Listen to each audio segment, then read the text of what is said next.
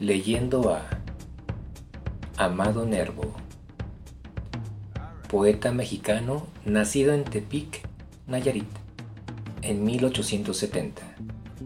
En su juventud quiso ser clérigo, pero muy pronto se vio atraído por los varios estímulos de la vida, los viajes, los amores y la misma poesía.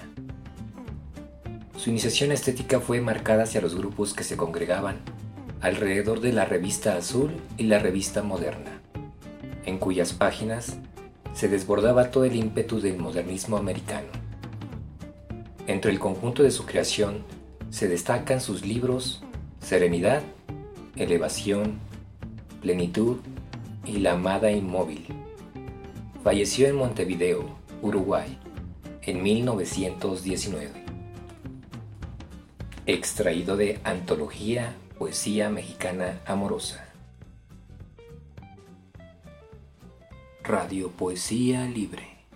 La radio hecha poesía.